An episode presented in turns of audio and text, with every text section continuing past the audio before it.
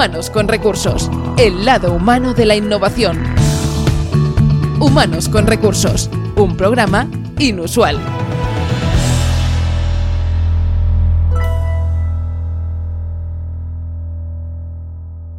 Bienvenidos a Humanos con Recursos. Hoy en un programa que viene marcado pues por la actualidad y con el que hoy también vamos a producir pues una serie de programas especiales donde destacaremos y descubriremos cómo la innovación de muchos profesionales y sectores pues se han puesto manos a la obra para ayudar en todo lo posible en esta situación sin duda extraordinaria. Antes de nada, como siempre, saludamos a Pera Rosales, CEO y founder de Inusual. ¿Qué tal, Pera? ¿Cómo estás? Muy bien, encantado. Gracias, Edu. ¿Qué tal, tú? Bien, bien, bien, bien. No nos podemos quejar de momento. Estamos aquí. El virus está fuera de casa, para entendernos. Dentro no lo hemos invitado a entrar. pues ahí, que se quede fuera, que se quede Exacto. Hoy empezaremos en estos capítulos especiales, como decíamos, hablando pues de la educación, que sin duda es uno de los sectores más afectados con esta situación. Y lo hacemos, pues, como no, con nuestro invitado, que es Cristian Olive. ¿Qué tal, Cristian? Hola, muy bien. Genial estar con vosotros. Eh, Cristian es profesor de lengua y literatura de secundaria, además es un profesor de aquellos que, que está, pues yo creo que marcando la educación de muchísimos alumnos que estoy seguro que ahora mismo te están echando de menos. Algo que, eh, al menos en, mi época, pasaba de una forma muy extraña, porque generalmente cuando la, cosa de no ir al colegio era pensar, ay, qué bien, no voy a ver esos profesores durante días. Yo creo que tú has conseguido crear ese efecto contrario, ¿no? Bueno, yo ojalá que se sientan así, como dices. Yo la verdad que estas semanas que estamos haciendo algunas, yo no le llamo clases virtuales porque no estoy haciendo clases, sino que estamos haciendo encuentros virtuales. Sí que tengo la sensación de que tienen ganas de verme, yo también tengo ganas de verlos a ellos. La verdad que es una sensación que no era esperada, para nadie y, nos estamos echando mucho de menos todos unos a otros. Tú eres profesor en la escuela Joan Palagrí del barrio de, de Sants, de, Barcelona. Eh, además, pues se te ha reconocido, al menos además con el que es el libro que has presentado muy, muy recientemente, que es Profe Rebelde, en el que pues hablas un poco de la que es tu metodología para acercar la que es pues eh, tu temática a, tus alumnos, ¿no? Em, para que la gente se haga una idea, pues tú haces uso de pues plataformas que están ya no solo de la mano de tus alumnos, sino también de sus, de sus padres, de sus tíos, bueno, básicamente de todos. No hay edades para estas plataformas, pero sí que son las que ellos pues han recibido, ¿no? Quizá como para nosotros Pera fue el vídeo, que también, pues, eh, claro, eh, que, fue, que sería en ese caso, pues nuestro referente, ellos tienen, pues, eh, Netflix, Instagram, bueno, redes sociales aparte, y en el que, pues, tú titulaste este libro en el que, eh, pues eso, titulaste como profe rebelde. Yo tengo ese libro, he tenido ocasión de, leerlo, de ojearlo, y, profe rebelde está bien porque entiendo que se revela contra una, una, situación establecida, la que es la educativa desde hace muchos años, que ha, bueno, en función de los políticos ha cambiado 70.000 veces, pero también, eh, pero siempre bajo una misma estructura, ¿no? Tú en ese sentido has intentado a tu manera y, llevándolo a, tu temática, a tu, a tu, a la literatura, de, reescribir esa forma de hacer. Sí, de hecho, yo siempre digo que soy un profe rebelde, algo para mí tan normal como por el hecho de situar al alumno en el centro de su propio aprendizaje, ¿no? Cuando comentabas todas estas referencias, ¿no? Las redes sociales, lo que consumen de audiovisuales en general, lo que yo hago es intentar em, trasladarles la información o, la educación que tienen que recibir pues en pleno 2020, ¿no? Y mis alumnos del 2020 pues eh, tienen unos intereses concretos, tienen unos gustos concretos y yo lo que tengo que hacer como, como adulto o como docente es trasladar todo ese mundo eh, adolescente o todo ese mundo juvenil al aula y entonces lo que consigo es que mi materia de lengua y literatura pues al final eh, tenga un cariz diferente y que estén aprendiendo con elementos de su entorno y, que tiene todo mucho más sentido, ¿no? Porque a veces yo creo que como, como educación estamos obsesionados en darles conocimientos, en darles contenidos y, mucha metraca y al final lo que, de lo que nos estamos olvidando es de lo que realmente les sirve a ellos, ¿no? De, de lo que les va a servir para descubrirse a sí mismos, para descubrir aquellos talentos ocultos que ellos, tienen, que ellos mismos tienen y que quizás ni se han planteado. Mm. Pero, oye, rebeldía en, en, el, entendiéndola en el aspecto, en su aspecto más positivo, ¿podría ir de la mano del hecho de ser innovador? Absolutamente. Y yo creo que la, la, innovación en el fondo es, un, es una forma de rebeldía, si quieres, una rebeldía, digamos, positiva, ¿no? De, decir, bueno, ¿y con esto ahora qué voy a hacer? ¿no? Y un poco la, actitud innovadora no es más que una actitud rebelde contra el statu quo, ¿no? De alguna manera es esa, esa voluntad de querer cambiar las cosas, de querer mejorar las cosas, de no conformarse y no conformarse precisamente, eh, en cierto modo, es una lectura de ello, sería una posición rebelde, ¿no? Eh, eh, es verdad en que ser rebelde de por sí y ya está, pues no, no caza demasiado con lo que sería la innovación, pero la innovación es una forma de rebeldía, sin duda, no toda rebeldía es innovación, por supuesto, ¿no? digamos que sería una actitud que todo innovador debería tener. Claro, yo un poco para, añadir lo que comentaba Pera, yo siempre hablo, más que de actitud en mi caso rebelde, hablo de convicción rebelde, ¿no? Claro. Que lo que, lo que estoy intentando es hacer un pequeño cambio en el sistema, pero esperando que no lo van a hacer desde arriba porque no llega nunca, pues yo propongo em, plantear este cambio desde las aulas, ¿no? Desde, desde el lugar que nosotros sí que podemos y que tenemos todo nuestro, todo nuestro potencial para poderlo llevar a cabo, ¿no? Esta rebeldía hasta los últimos extremos. Claro, en cierto, en cierto modo me resuena un poco a lo que comentábamos hace algunos episodios, Edu, recuerdas cuando explicábamos el, hábito de conspirar, ¿no? en cierta forma, el, conspirar en el fondo es ser rebelde contra eso que, a pesar de que desde arriba no se cambia, pues nosotros sí que podemos hacer algo para que ese cambio se produzca, ¿no? Y que evidentemente eso tiene que ir acompañando en el sistema, aunque sea al final a fuerza de gota malaya, ¿no? Pero al final esa conspiración positiva no es más que lo que, lo que me imagino que Cristian está insuflando, digamos, en las, en las aulas y en sus clases con los alumnos, ¿no?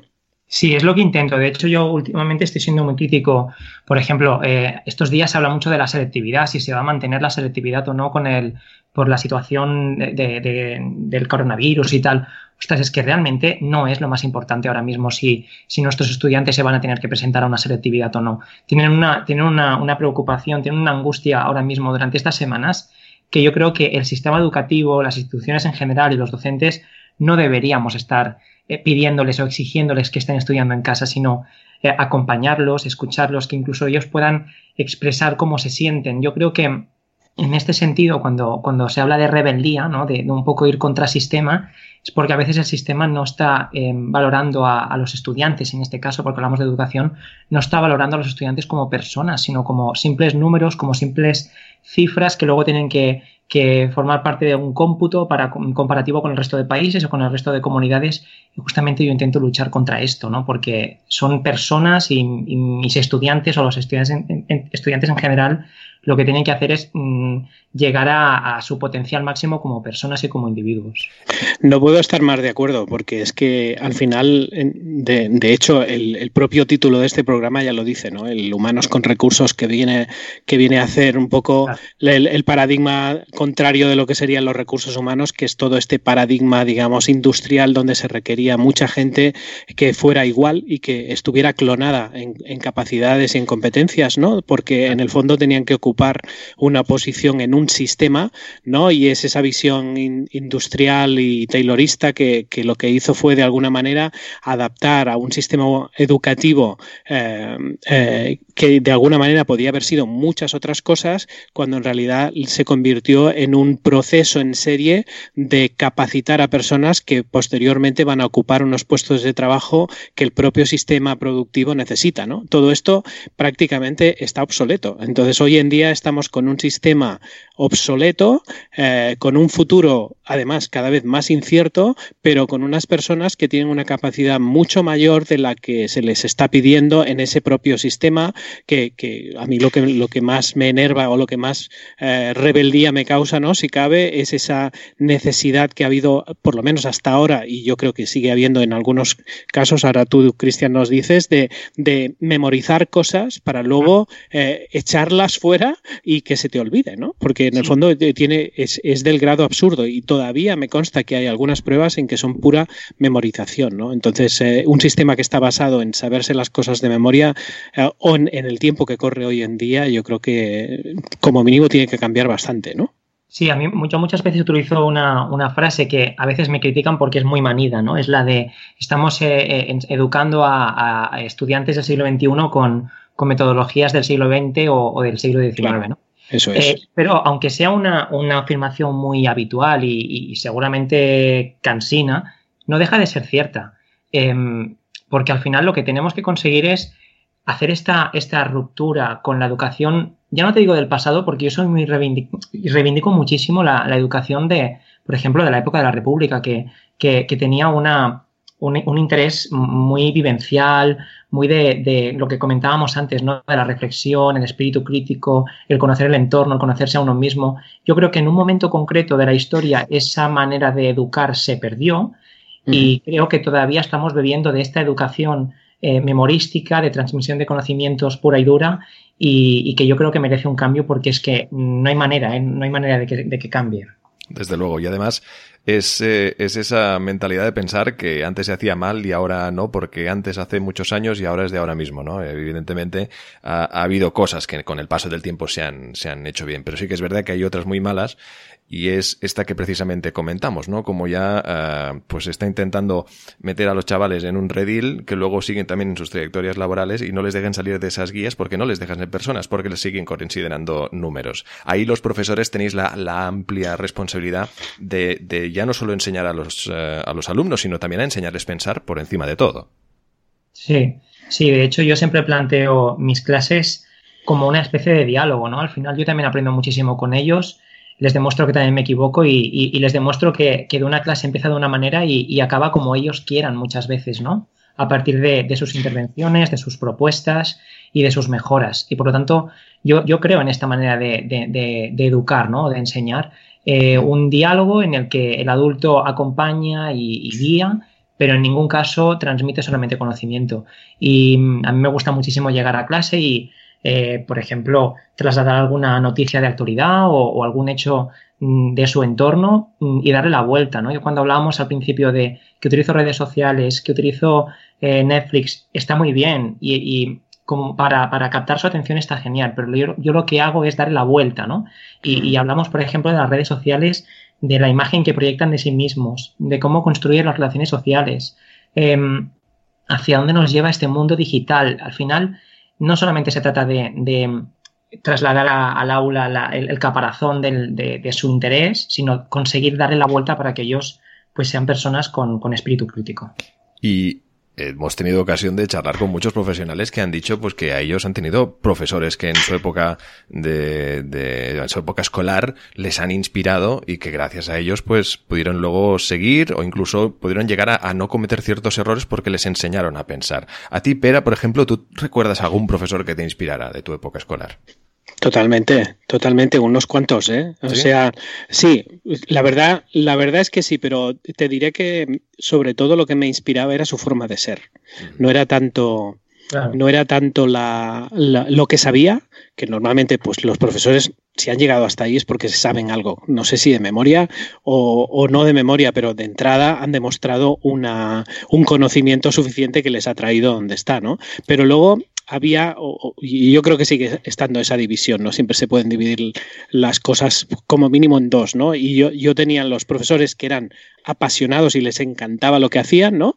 A los profesores que hacían lo que tenían que hacer, que muchas veces pasan de un lado al otro, ¿no? Y más desgraciadamente a los que empiezan apasionados y acaban quemados, ¿no? Desgraciadamente también por la parte del sistema que decía. Pero yo, no obstante, recuerdo que a pesar de el sistema, a pesar de todas las vicisitudes que había en, en, una escuela, yo, eh, yo, estudié en una escuela pública eh, de barrio, ¿no? Donde, donde había un montón de problemas, un montón de, de bueno, de, de, problemas operativos y de todo tipo, ¿no?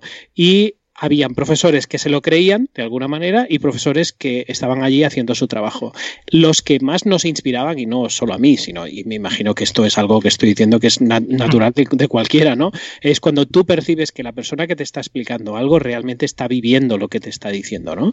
Que percibes su entusiasmo, percibes que te está de alguna manera inspirando, porque en el fondo al final, a mí me encanta esa frase de Sócrates, ¿no? De que la educación no es eh, llenar una vasija, sino que es encender una llama, ¿no? Y, es, esa metáfora me encanta porque al final un profesor que te inspira es un profesor que enciende la llama que hay dentro de ti y que te hace buscar mucho más. Y él es una parte, pero tu aprendizaje es mucho mayor y él ha sido una, una parte en ese proceso. ¿no? A mí esa parte eh, yo la he vivido desde que era, desde que era niño y sigo afortunadamente eh, pues en los programas que, que hago, etcétera, y todos los que he hecho, siempre te, te encuentras con esas personas que son inspiradoras porque en el fondo están encendiendo esa llama dentro de ti que quizá ellos ni lo saben, pero lo están, como lo están viviendo, están transmitiendo algo mucho más potente para mí que no solo el conocimiento que puedan tener, sino ese entusiasmo y esa actitud vital,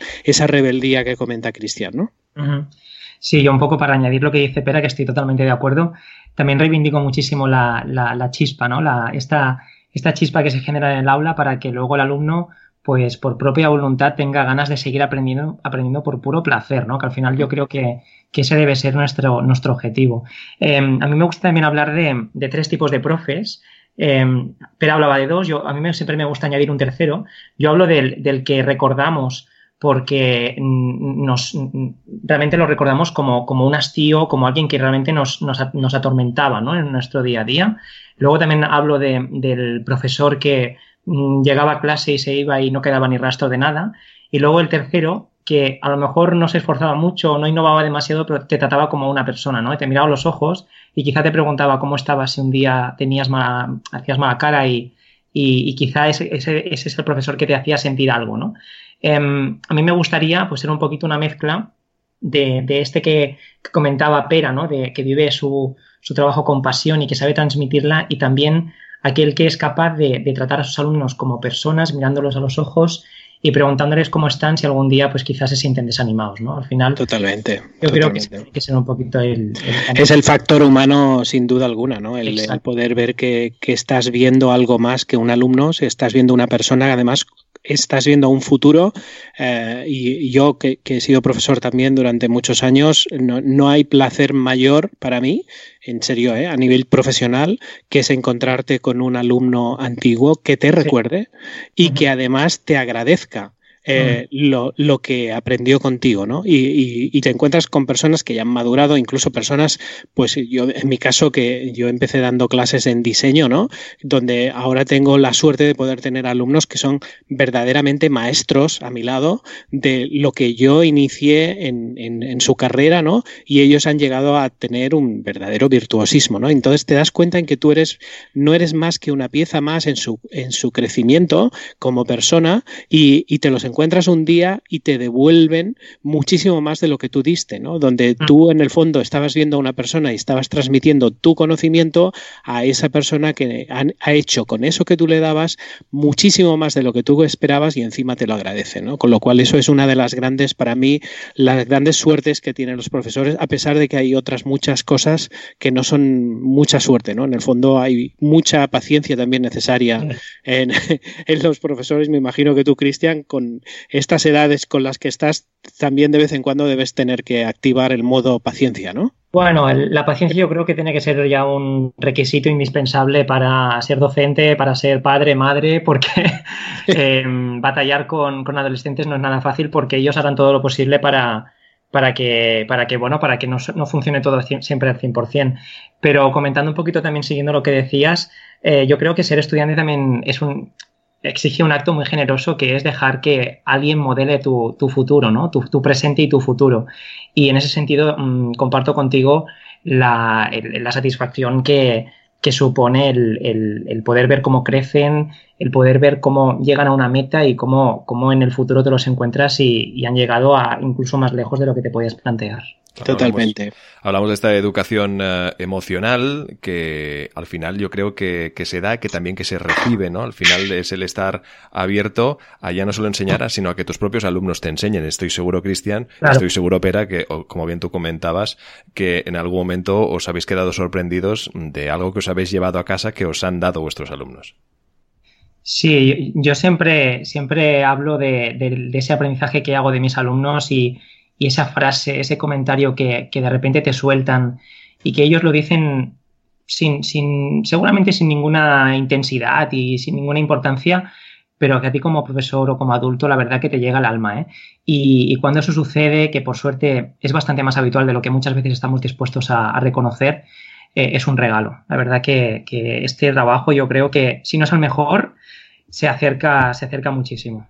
Estoy 100% de acuerdo En, en, eso. Yo creo que el, el servir tan claramente a alguien en su crecimiento eh, es, es una de las profesiones eh, más, más eh, honrosas, digamos, que hay, ¿no? El poder formar parte de ese crecimiento de una persona que, que, también tiene que tener, evidentemente, voluntad por el otro lado, ¿no? Nadie, nadie crece si no quiere, ¿no? Porque en el fondo, si no tienes esa ansia, digamos, de saber, mm.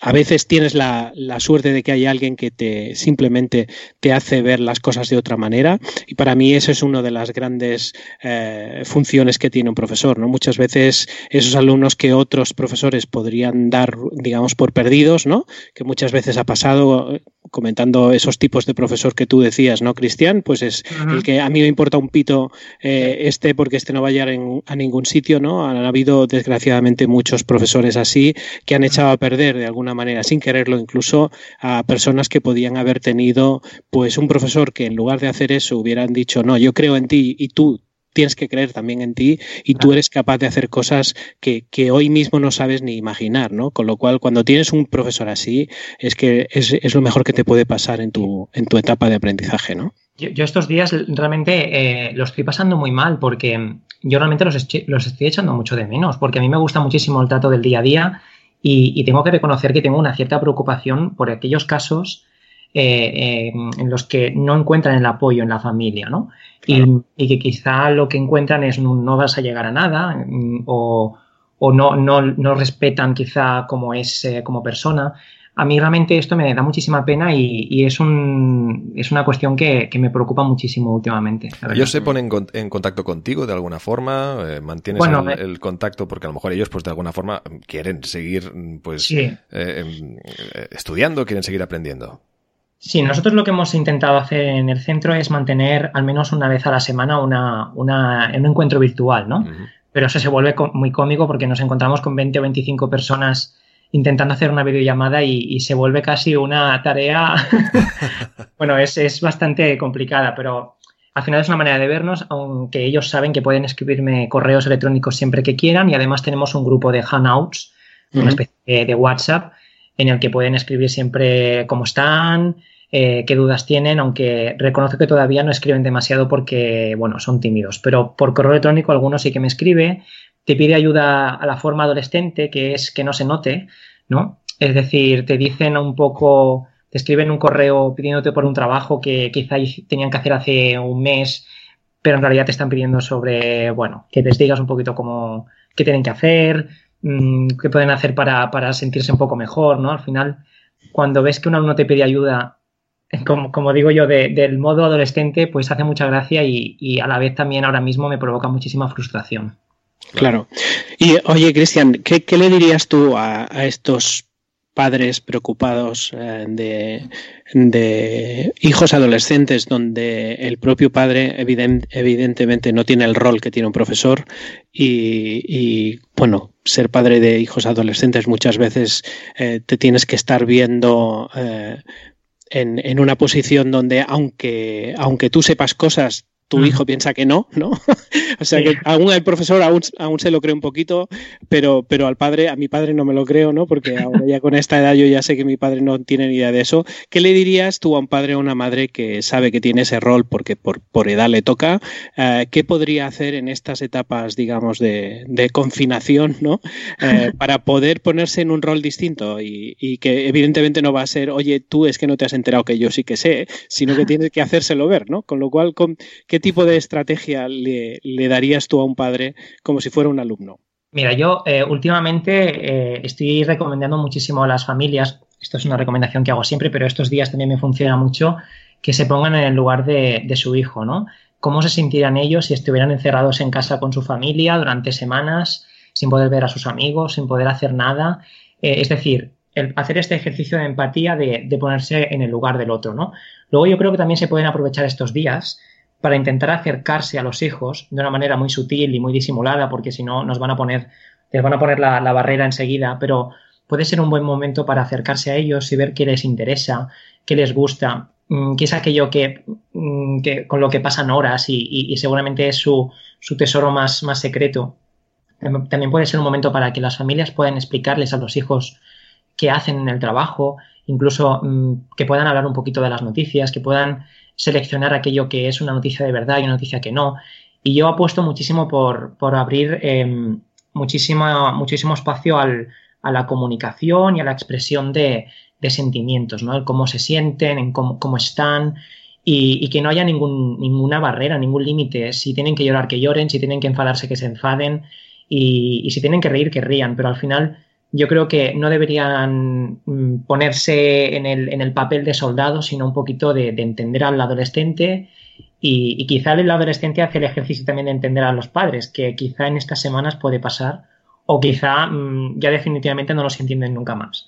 Claro, empatía, comprensión entre, entre padres, eh, eh, madres e hijos, que es, es, muy importante. Al final son, pues como decíamos, una situación como la actual es, es, extraña, no se ha vivido nunca o creemos que no la hemos vivido nunca y es verdad que genera ciertas angustias y, y ahí es importante hablar y hablar y expresarse. Y al final sí que es verdad que la etapa de la adolescencia genera esa especie como de, de vergüenzas o de timidez que pues eh, genera pues que obviamente pues los chavales vayan a sus cosas, escuchen eh, música y se queden ahí con las redes sociales y patatín patatam. Claro, ahí has abierto otra lata, que esto da para cinco horas más de podcast, que no tenemos, pero que me encantaría. Pero sí que es verdad, es el hecho de eh, todos estos canales de información que tenemos, ¿no? Em, todos pues muy, muy valiosos, a la par que peligrosos también, ¿no?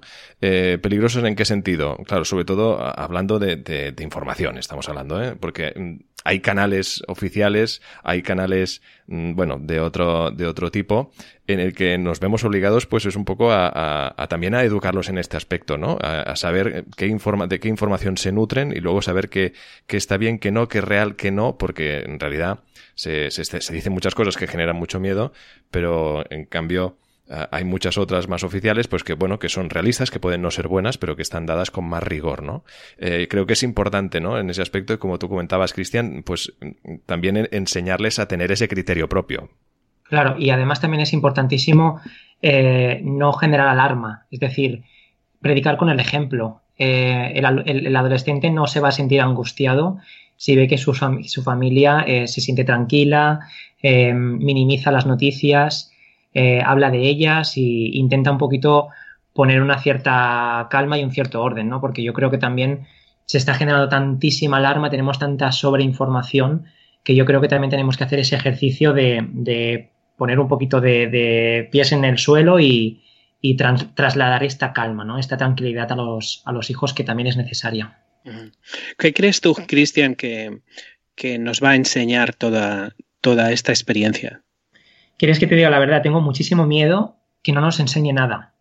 y, últimamente estoy, en las redes sociales estoy, estoy muy reivindicativo, estoy muy pesado, porque realmente mm, me da muchísimo temor que cuando todo pase, todas estas dificultades que nos estamos encontrando ahora, eh, toda, toda esta necesidad de, contacto físico con nuestros amigos, ¿no? Eh, todos estos abrazos que necesitamos ahora, todo este espacio para, parar y, para vernos a nosotros mismos, ¿no? Y para valorar un poco la sanidad pública, todo esto, pues me da un poco de miedo que, se pierda. Eh, yo espero que lo que nos quede es eh, que podamos valorar realmente lo que no teníamos y que necesitábamos, ¿no? Y que por lo tanto, a partir de ahora se, haga un cambio de chip, un cambio de, paradigma y, que se apueste por una, educación, ay, perdón, una, sanidad realmente em, en condiciones que se apueste también por una educación basada en, el, en la persona, en el, desplegar el, mundo interior también.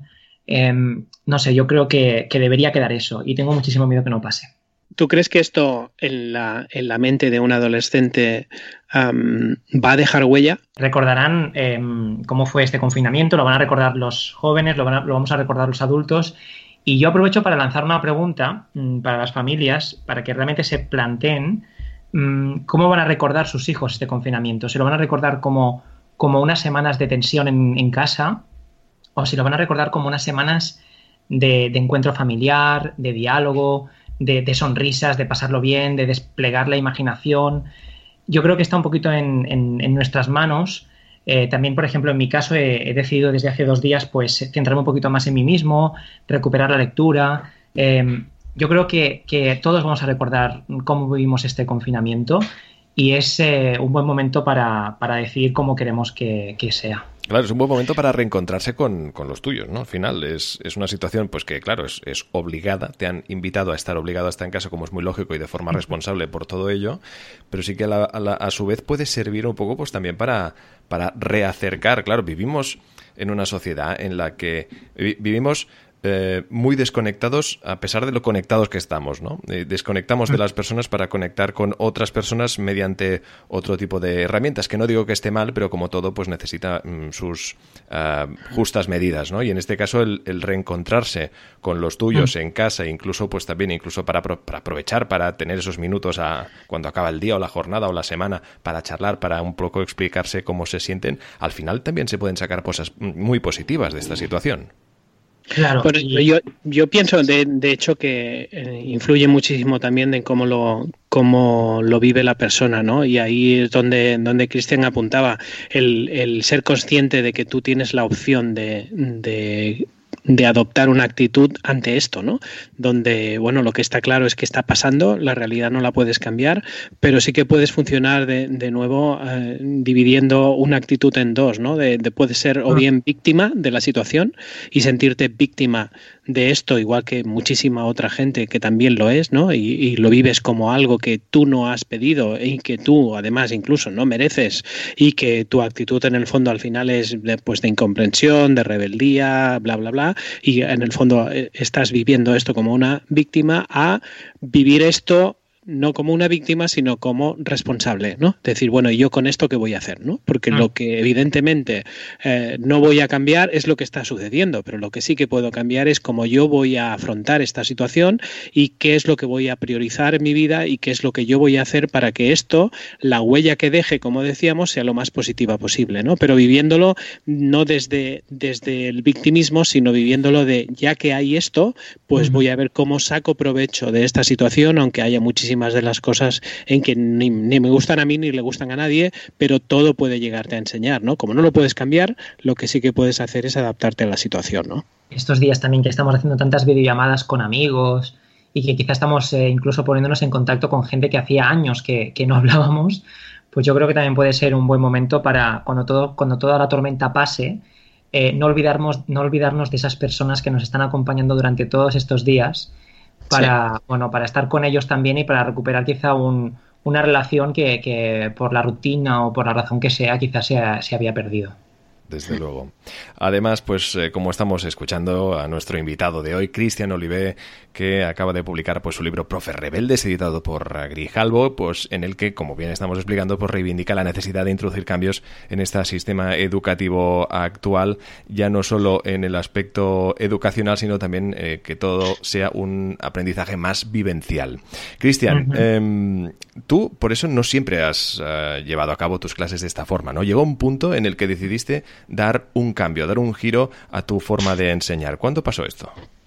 Mira, de hecho yo cuando, cuando pienso cómo eran mis clases de principio me siento un poco avergonzado porque quizá por, por, la marea también me dejaba llevar un poco por lo que yo había visto y por lo que yo había también recibido como alumno y al final me dedicaba solamente a transmitir conocimientos, pero siempre me quedaba esa sensación al final de curso de no haber incidido lo suficiente ¿no? Eh, en mis alumnos. El, cambio llegó cuando decidí, por ejemplo, trabajar las lecturas.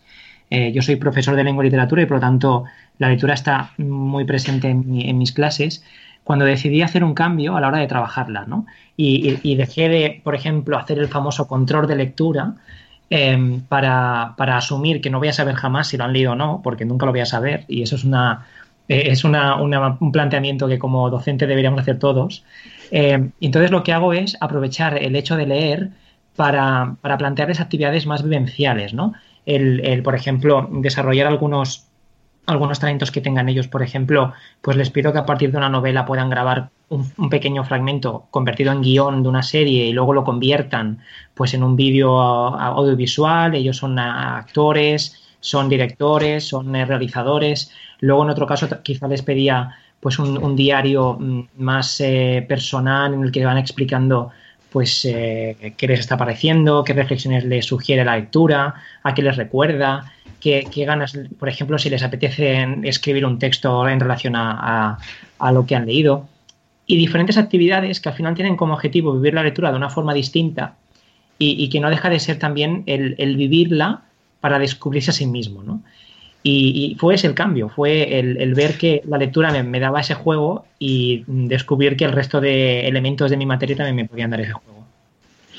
O sea, el punto de quiebre que fue el ver que no, que no funcionaba y, te, decidiste hacer alguna otra cosa o el resignarte a que no ibas a poderlos controlar, con lo cual pasaste a, confiar en ellos? Yo, pasé a confiar en ellos y, pasé también a, hacer un cambio de chip, el asumir que quizá eh, leer como, como, tal no lo iban a recordar, ¿no? Mm. En cambio, leer como vivencia, como experiencia, sí que le van a recordar. Y, es lo que intento hacer en todas las sesiones, sea por, eh, para trabajar la lectura o sea para trabajar la literatura, la gramática o lo que sea, ¿no? Al final, que recuerden aquello que hemos hecho en el aula o que han hecho en casa, pero porque lo han vivido, porque lo han sentido, porque lo han hecho suyo, ¿no? y este es el cambio que yo propuse. Claro, ya se trata de... Dime, dime, espera, perdón, que te... Bueno, no, yo tengo todavía la, pregunta pendiente de cómo arreglamos esto. Eh, no, no, no el COVID, sino el sistema educativo, ¿no? O sea, es realmente un cambio de, de, solo esperar a ver qué, qué, puede pasar y cada uno luchando desde la trinchera, o crees que realmente se están haciendo cosas para que haya un cambio profundo? Porque, por ejemplo, yo conozco varios casos donde se está pues, removiendo, digamos, todo el sistema educativo. Hay varias escuelas donde se están trabajando de manera muy distinta, eh, etcétera, etcétera. Pero luego al final acabamos en que el sistema, digamos, de la selectividad es el que es y que al final sacar de la licenciatura es lo que es. Con lo cual, si arriba no lo cambias, pues por mucho que por debajo puedas hacer cosas, va a tener poca, poca trayectoria, como mínimo a corto, ¿no? Entonces, ¿cuál es tu opinión, Cristian, de, de lo que es el sistema? O sea, más allá de lo que tú puedes hacer como profesor y con tus alumnos y, de infundir esa rebeldía positiva que decías, ah. ¿qué crees que lo que qué crees que es lo que no estamos haciendo y deberíamos estar haciendo? Pues eh, eh, el sistema lo que, lo que está haciendo ahora mismo eh, es tratar a todo el mundo por igual y lo que debería hacer es tratar a, a, todo el mundo como lo que es, que son diferentes, ¿no? Cada cual con sus, con sus diferencias que al final no dejan de ser positivas todas. Eh, luego también potenciar las humanidades. Yo creo que se han relegado las artes, se han relegado eh, la, lengua, la literatura, la música, eh, el deporte, todas las artes, todo esto se ha relegado y, ha pasado a un segundo plano porque ahora lo que importa es hacer un, robot, ¿no? Por así decirlo, mm. Mm. entre comillas. y luego también, pues, falla muchísimo la evaluación, ¿no? el, sistema de evaluación, porque estamos hablando de competencias, de habilidades, y al final todos tienen que pasar por unas competencias en tercero y en cuarto de la ESO para demostrar que saben lo mismo que en el, colegio de al lado y, luego también tienen que pasar una selectividad y unos y la universidad también tiene que tienen que presentarse pues a partir de esa, de esa nota media, eh, tienen que superar la licenciatura con controles. Yo creo que tienen que, eh, haber muchísimos cambios en relación también a la manera en cómo se evalúan a los alumnos.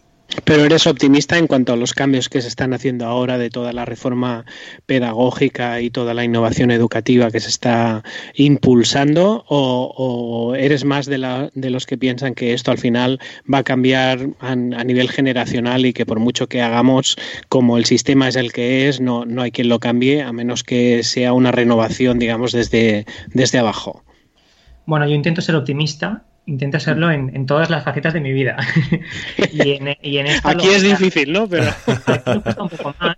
Me cuesta un poco más porque además me va un poco mi eh, por lo que vivo, ¿no? Que, es eh, mi, vocación, ¿no? Mi, trabajo. Pero bueno, tengo esperanza eh, en que los pequeños cambios al final acaban, acaben pues surtiendo efecto y, y que la educación sea pues como, como, merece, como merece ser, ¿no? Ojalá que sí. Yo creo que llega el momento, Pera, seguro que estás deseando saber, y ya teniendo en cuenta pues la, charla que llevamos, el rato que llevamos conversando sobre este tema, cómo la innovación y educación van de la mano, y ahora pues que nosotros, pues obviamente te consideramos un profe innovador, que quizá, quién sabe, te da para un segundo libro, em, ¿cómo definirías para ti la innovación en tu día a día? ¿A mí me lo preguntas o a Pera? A ti, a ti. No, Pera, ah, Pera, me, sé, me, sé, me sé su respuesta, aunque la va cambiando, porque siempre va aprendiendo cosas, pero sí. Pero no, me, interesa saber sobre todo pues de tu, punto de vista, ¿no? Al final, eh, desde el punto de vista de la educación. Bueno, yo la, innovación la planteo eh, desde el punto de vista en el que, por ejemplo, el mundo digital está presente en las aulas, pero está presente para dar respuestas, ¿no? No solamente para prohibir lo que no se debe hacer, sino para realmente eh, hablar de, ello, ¿no? Para hablar de cómo debe ser un uso responsable, un uso saludable, porque no nos engañemos, dejar fuera los móviles, ¿no? El mundo digital, yo creo que, es un error. También yo creo que la innovación está en, saber desarrollar la creatividad de los alumnos a partir de, su propio aprendizaje. Eh, también yo creo que la innovación está en, en darles la posibilidad de poderse expresar, de poder Em, hacer su propio aprendizaje suyo, ¿no? El, que sea para ellos mismos, ¿no? Lo que ellos necesitan, no lo que el profesor quiere que sepan. Em, y en definitiva, que, se rompa un poquito también la barrera de, disciplinas. Eh, yo creo que, cuando una, un profesor tiene la habilidad o incluso eh, deja fuera el miedo de, poder enseñar algo que no sepa, ¿no? El, poder lanzarse a, plantear una actividad que ni él mismo quizá va a saber hacer pero que mm, invita a sus alumnos a, probar y, que, incluso le enseñen, yo creo que eso también es innovar, ¿no? El, dejar que los propios alumnos, em, con sus habilidades y con sus potenciales, puedan em, hacer grande una actividad que ha planteado un profesor, a veces incluso con, sus pocos recursos o su, poco conocimiento que puede tener sobre, sobre un determinado tema.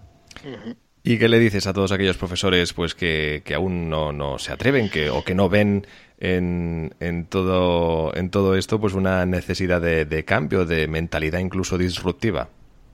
Yo lo que les diría es que se planteen realmente eh, por qué tenemos tantos frustrados en el sistema educativo eh, y por lo tanto si hay un número tan alto de gente frustrada o gente que abandona los estudios o gente que, realmente no sabe... Mm, a qué se va a dedicar, en su, en su vida, ¿no? Yo creo que debemos dar respuesta a, estas preocupaciones, a estas frustraciones. Yo también, a mí me gusta mucho hablar también de, las tres preguntas que, debería hacer el sistema educativo. Eh, la educación debería eh, preguntar al alumno quién es, cómo es y qué debe ser. Si un profesor que quizá no crea tanto en esto que estoy diciendo eh, considera que estas tres preguntas eh, se las hace a los alumnos y ellos consiguen resolverlas en algún momento, pues entonces yo creo que ya es un profesor también innovador, incluso rebelde, ¿no? Te diría. Pero si no es capaz de responder esas tres preguntas, quién es, cómo es y qué quiere ser, pues yo creo que entonces sí que hay que hacer un cambio. Desde luego. Pera, eh, nos da tiempo incluso para una pregunta o para una reflexión más. Adelante. Yo te diría, eh, si tú tuvieras un hijo adolescente, ¿qué harías de distinto eh, respecto a tus alumnos? ¿En qué sentido? En su educación. Porque obviamente tu rol sería distinto, tú serías su padre. Eh, no sé si tienes hijos adolescentes o no, yo te, yo digo muy joven, con lo cual eh, voy, a, voy a dudarlo de entrada, menos que me digas que sí, con lo cual, pero tú imagínate ahora que tienes un, un hijo adolescente y tú además eres eres profesor de secundaria, ¿no? Entonces, ¿qué, ¿qué crees que siendo tu hijo adolescente tendrías que hacer o dejar de hacer eh, versus si fueras solo su profesor? Bueno, lo que intentaría hacer, o mejor dicho, lo que no haría, así lo, hacemos mejor, va, lo que no haría sería eh, ponerle límites a sus objetivos, ¿no? a sus metas. Yo creo que, que muchas veces se comete el error de querer guiar tanto a los adolescentes como adultos que les acabamos cortando las alas, ¿no? Y, acabamos guiando tanto lo que queremos que ellos sean que a veces no les dejamos realmente que escojan su propio camino, ¿no? Entonces yo como si fuera padre de un adolescente intentaría guiarlo, intentaría escucharlo, pero sobre todo intentaría demostrarle que, puede hacerlo, puede escoger el camino que quiera, ¿no? Y, puede ser de la manera que quiera. Yo creo que ese debería ser, mm, sería mi manera de afrontar una paternidad. Yo creo que eso es un gran consejo porque precisamente una de las grandes de las grandes dificultades que tienen los padres de hijos adolescentes, yo de momento no lo soy tampoco, pero sí que lo vivo a través de compañeros y de, y de amigos, ¿no? Es el hacer ese esfuerzo de abstraerte tú y de considerar pues a tu hijo o hija, ¿no? Como una persona totalmente independiente donde puede tomar su vida y de hecho tú tienes que influir, pero lo justo y necesario para que, que, esa persona pueda ver que realmente tiene alas y que puede optar por cualquier cosa, ¿no? Y eso para mí, siendo padre con, con este instinto protector que tenemos los padres y que obviamente está bien intencionado, pero muchas veces coacciona o coarta, como tú bien dices, yo creo que es el gran reto, ¿no? De un padre, el poder dejar, de, el poder soltar de alguna manera lo suficiente a su hijo y para, para que esa persona, esa personita, ¿no? Que se está haciendo mayor, pues eh, se sienta libre y que realmente te tiene ahí solo si le necesitas, pero que cada vez más estás dejando de ser un directivo, digamos, de su guía, sino más bien alguien que le inspira y que le va a acompañar durante toda su vida, ¿no? Totalmente, y no son una extensión de, los padres, los, como tú dices, ¿no? Son una persona externa que, pueden encontrar muchas respuestas en los padres, pero ni mucho menos tienen que imitarlos. Y, igual que las familias no deberían proyectar sus frustraciones quizá de, adolescentes o de jóvenes en sus hijos, ¿no? Yo creo que tienen que demostrarles que, están allí, que van a aconsejarles en lo que haga falta, pero siempre dejando que, ellos brillen por, por sus propias habilidades y por su propia voluntad. Profe Rebeldes, editado por Grijalbo, es el libro de nuestro invitado de hoy, Cristian Olivé, un uh, profe ya no solo rebelde, sino también pues como persona, como profesional en todos los aspectos, un innovador de los pies a la cabeza. Cristian, te agradecemos. Un profe inusual. Sí, exactamente, un profe inusual, exacto, exacto. Exactamente. Del todo, absolutamente de acuerdo. Cristian, muchísimas gracias y suerte. Gracias a vosotros, hasta luego. Muchas gracias, Cristian, un abrazo. Gracias, igualmente. Eh, seguimos, eh, pues evidentemente al pie del cañón y buscando a aquellos profesionales innovadores, pues que de alguna forma nos pueden aconsejar de los que aprender en esta situación, sin duda, eh, pues extraordinaria que nos toca vivir.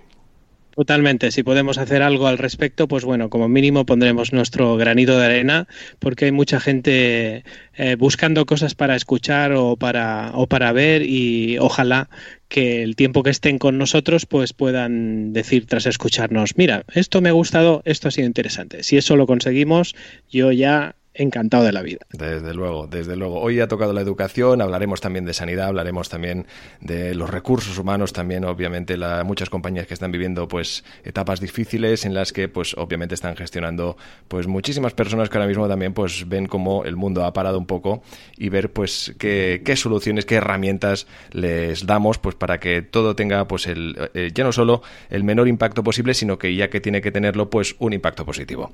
En este caso no olvidéis eh, compartir, Humanos con Recursos, que sí que lo que pretende es tener un impacto positivo, como no. Eh, compartir, comentar, dar like a nuestros podcasts. Nos encontraréis en Google y Apple Podcasts, en Spotify, en Simplecast, Evox Spreaker y también en nuestra web humanosconrecursos.hr. Gracias a todos, hasta el próximo programa. Humanos con Recursos, el lado humano de la innovación.